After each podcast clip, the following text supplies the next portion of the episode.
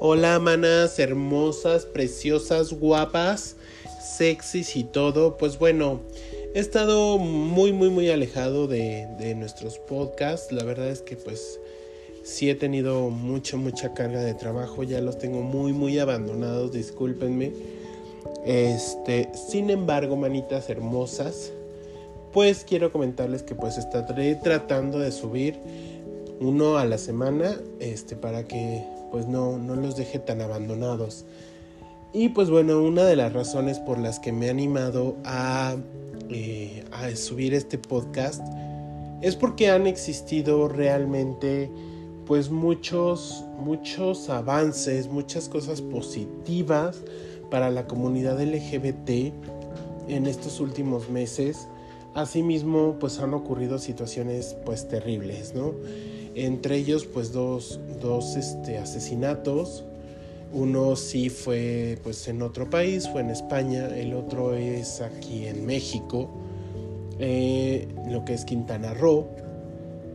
Y sobre todo, pues hace unos días las autoridades policíacas dieron a conocer que el homicidio de este chico no había sido por las causas que se habían dictaminado antes, sino que había muerto de otra otra causa cuando pues bueno evidentemente eh, hay videos hay material que nos lleva a entender que esta persona fue abusada golpeada violada y además dejada a su suerte y por lo mismo pues terminó terminó perdiendo la vida, ¿no?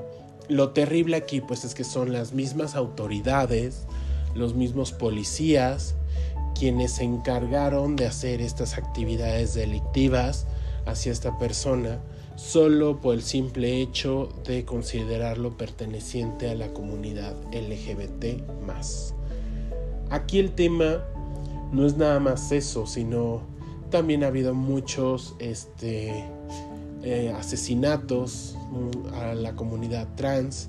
O sea, realmente la situación se ha vuelto muy complicada.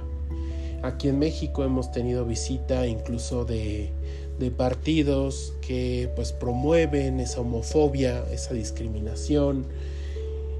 Y no se me haría nada raro que pues esto incluso esté fomentando que incrementen, ¿no? Una ideología precisamente de discriminarnos, de hacernos a un lado, de considerarnos menos simple y sencillamente por tener el gusto o la atracción hacia una persona de nuestro mismo sexo, a no identificarnos con el género biológico, sino con el género que realmente nos representa, a manifestar nuestro género como decidamos, cualquiera de las variaciones que no encajen con una postura conservadora, son motivo para ser discriminados. Esto es un tema sumamente peligroso, sumamente riesgoso. ¿Y cuántos, cuántos de nosotros nos ha costado trabajo manifestar nuestro afecto en la calle, como cualquier pareja heterosexual, por el simple y sencillo hecho de ser señalados y lo peor, asesinados? También en España ocurrió, ahí no fueron autoridades, fueron unos jóvenes que precisamente mataron a un joven por, eh, por ser homosexual. ¿Hasta qué punto estamos fomentando esa, esa discriminación al, al, permitir este tipo de, de actos? ¿no? Y por más que nosotros estamos luchando y por más que nosotros estamos buscando que se nos respete, que se nos tolere, también nos seguimos apegando a sus normas, seguimos aplaudiendo sus acciones. Por poner un ejemplo, y espero no se tome a cuestión política, pero realmente en México tenemos un partido que promueve la discriminación, tenemos un partido que fomenta el rechazo hacia las familias homoparentales y simple y sencillamente su pensamiento es muy conservador. Y esto nos daña.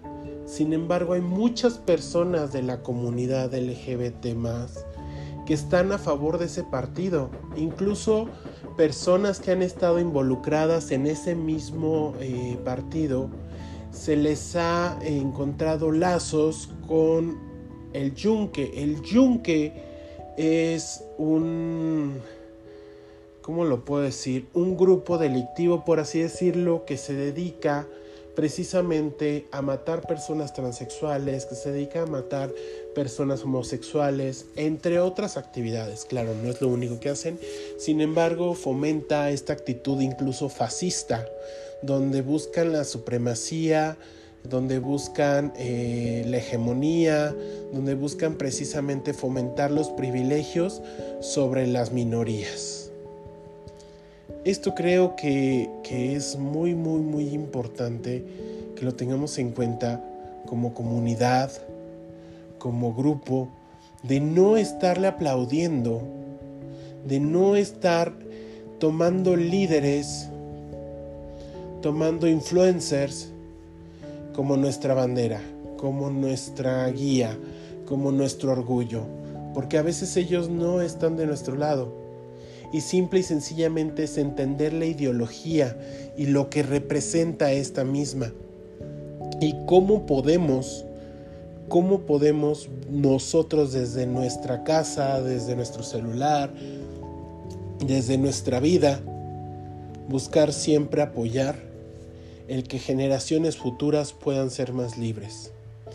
Realmente eh, tengo una persona cercana que es pues joven, bastante joven, y en ocasiones me comenta que pues ha escuchado que cierta persona ya salió del closet, que compañeros de su misma escuela están saliendo del closet y que ya no es tan estigmatizado. Yo recuerdo en mis tiempos si a mí se me hubiera ocurrido hacer eso, hubiera sido motivo de burlas. No digo que ahorita no ocurran, pero de una u otra forma el que no es en que el que, perdón, el que esa generación vea ese avance, que vea que se ha modificado, que vea que ha existido un movimiento y que ya no está siendo tan señalado, permite su liberación y permite una mejor eh, aceptación y desarrollo para la comunidad LGBT.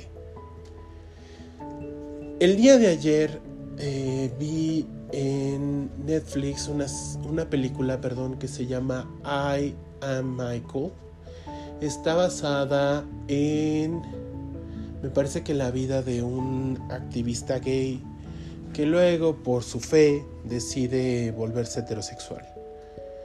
En parte cuando terminé de ver la película me sentí molesto, me sentí molesto porque obviamente todas las posturas que han llevado a ciertas iglesias a emitir eh, juicios, prejuicios y comentarios homofóbicos ha sido esa idea de que las personas se pueden curar. Como si ser gay fuera una gripa, como si ser gay fuera eh, cualquier enfermedad que es de entrada por salida. Cuando todos los que escuchamos este podcast y que estamos del lado de la comunidad LGBT sabemos y reconocemos que eso no es así, que es así como somos, que nuestro despertar sexual fue como el de cualquier otra persona, la diferencia es que nosotros nos sentimos señalados desde el principio. No podemos de ninguna forma aceptar que alguien del exterior nos venga a, decir cómo tenemos que ser. Y no podemos permitir tampoco nosotros a darnos el lujo de aceptarlo y de aplaudirlo. Lamentablemente estas personas pues perdieron la vida. Lamentablemente la lucha sigue. Son noticias buenas. En varios estados de, de México se ha aceptado, se ha aprobado, perdón, el matrimonio entre parejas del mismo sexo. Eso es un avance gigantesco porque en la medida en que le demos mayor visibilidad a nuestro movimiento, a nuestro colectivo, mayor beneficios tendremos y la gente comenzará a tener una postura diferente. Entre más lo prohibamos, más se va a estigmatizar a la comunidad. No podemos permitirnos aplaudir y aceptar lo que otros nos dicen que tenemos que hacer y ser, que ese es otro punto. Realmente es, es preocupante, para mí es algo preocupante en el sentido pues de que más personas siguen perdiendo la vida y estos considero son algunos de los casos en los que nos enteramos. Puede que incluso haya casos en los que ni siquiera sepamos que ocurrió algo, ¿no? O no sé.